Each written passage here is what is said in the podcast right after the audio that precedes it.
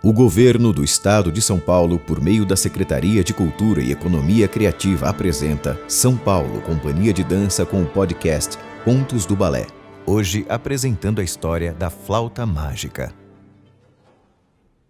Olá, eu sou a Inês Bogeia. Eu sou o Luca Baldovino.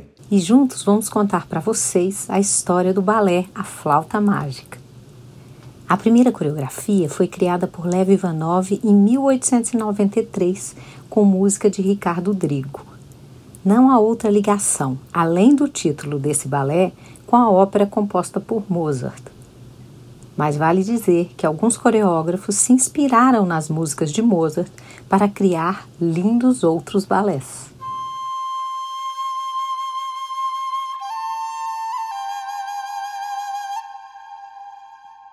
O som da flauta encheu o ar, trinou lá em cima e parou subitamente. Luke foi preso e levado à presença do juiz. A acusação era de encantamento. A cada vez que Luke tocava, ninguém conseguia parar de dançar. Os pés se mexiam, mesmo que seus donos não quisessem. Era virtualmente impossível ficar parado quando a flauta tocava. O juiz não podia acreditar no que tinha acontecido. Naquela pacata vila de lavradores nunca se vira coisa igual. Gordos e magros, altos e baixos, mulheres e homens, ninguém escapava da dança. A muito custo, os guardas conseguiram tomar a flauta de Luke e o prenderam. Na verdade, essa história começa bem antes, com um caso de amor de Luke. Ele era um jovem e pobre agricultor que não tinha onde cair morto e estava apaixonado por Lise, filha de uma rica proprietária de terras. Nessa época, os casamentos eram arranjados pelos pais, que procuravam bons partidos para assegurar um futuro tranquilo para os filhos. Certo dia, para comemorar a boa colheita, Lise e sua mãe deram uma grande festa em sua casa. Luke foi convidado por Lise e estava feliz a seu lado.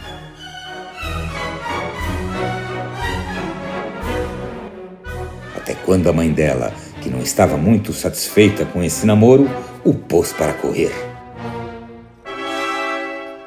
Por um desses acasos da vida, Enquanto Luke saía, chegava à vila o valete do marquês para anunciar que seu amo iria escolher uma noiva entre as moças da aldeia.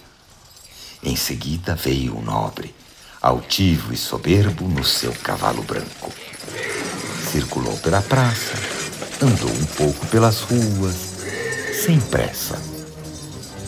Depois de muito olhar, declarou que sua escolha era justamente Lizzie, que recusou o pedido de imediato. Já tinha um amor com quem queria se casar.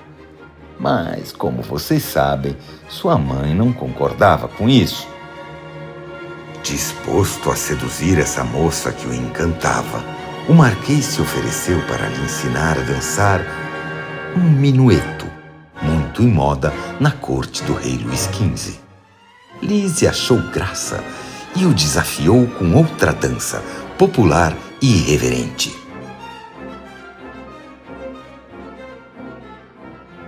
Já estava ficando tarde e os camponeses começavam a voltar às suas casas. A mãe de Lise aproveitou para convidar o nobre a tomar um chá com elas. A rua ficou vazia.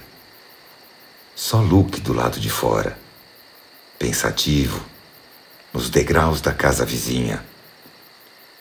Aquela hora fazia um pouco de frio. E ele gostava de ficar assim, sentindo o vento batendo no rosto e se perdendo em pensamentos. Nesse momento, um velho mendigo apareceu e bateu a porta de Lise. Depois da festa, quem poderia ser? Para a dona da casa, esta era uma visita completamente fora de hora. Estava arranjando tudo para sua filha ter um bom marido. Sem perder tempo, tratou de dispensar o pedinte. Assistindo à cena, Luke ficou com pena do mendigo. E, mesmo só tendo uma única moeda no bolso, ofereceu-a para ele. O mendigo ficou surpreso. Quem seria esse rapaz que se dispunha a ajudá-lo? E o que ele fazia a essa hora, sozinho na rua? Ao chegar mais próximo para agradecer, o velho reparou na tristeza no rosto de Luke e não resistiu à curiosidade de perguntar o que havia acontecido. Luke contou a ele sua desilusão. Agradecido pela generosidade de Luke, o pedinte lhe entregou uma flauta, onde estavam escritas as seguintes palavras: Ao me tocares, ninguém resistirá a dançar, e isso te trará boa sorte. Quando Luke virou-se para agradecer, já não havia mais ninguém. Como estava ali sozinho e sem nada para fazer, decidiu então experimentar uma melodia.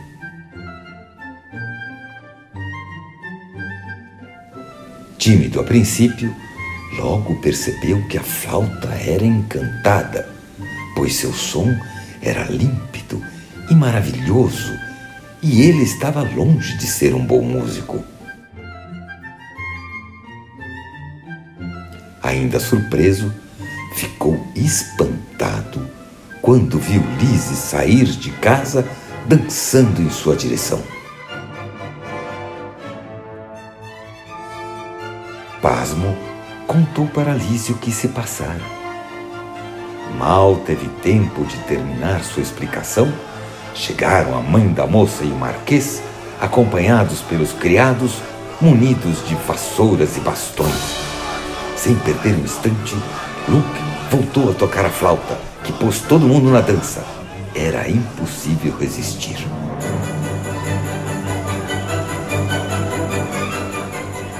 Marquês, em meio à dança, acusou prontamente Luke de feitiçaria. Entre um passo e outro, ordenou aos policiais que o prendessem. Mas esses também tinham caído na dança e só com muito esforço conseguiram arrebatar a flauta mágica de Luke para o levarem à presença do juiz.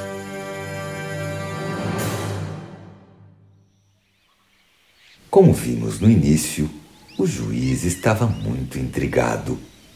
Sem acreditar na história, pediu que Luke demonstrasse sua mágica.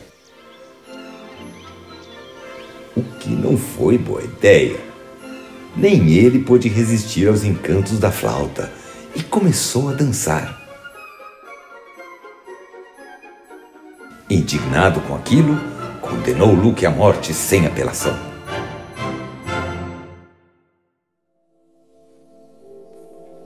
Preso, sem a flauta, sem Lise, Luke não podia estar pior. A alegria prometida pelo dono da flauta não durara mais que alguns minutos. Já estava fazendo suas despedidas da vida quando escutou ao longe o som da flauta. Quem poderia ser? Espanto dos espantos! Oh. Eis que aparece um dos astros celestes, Oberon Conta que veio à terra disfarçado de mendigo para que nesse dia a justiça dos astros imperasse sobre a justiça dos homens. O amor de verdade prevalece, dizia Alberon em tom definitivo. Depois sumiu, no rastro o som da flauta, afastando-se no ar. O final da história é fácil de imaginar. Lizzie e Luke foram abençoados pela mãe. E o juiz teve de revogar a sua sentença. O marquês voltou para o castelo, triste. Lizzie e Luke se casaram e viveram encantados, um com o outro, para sempre.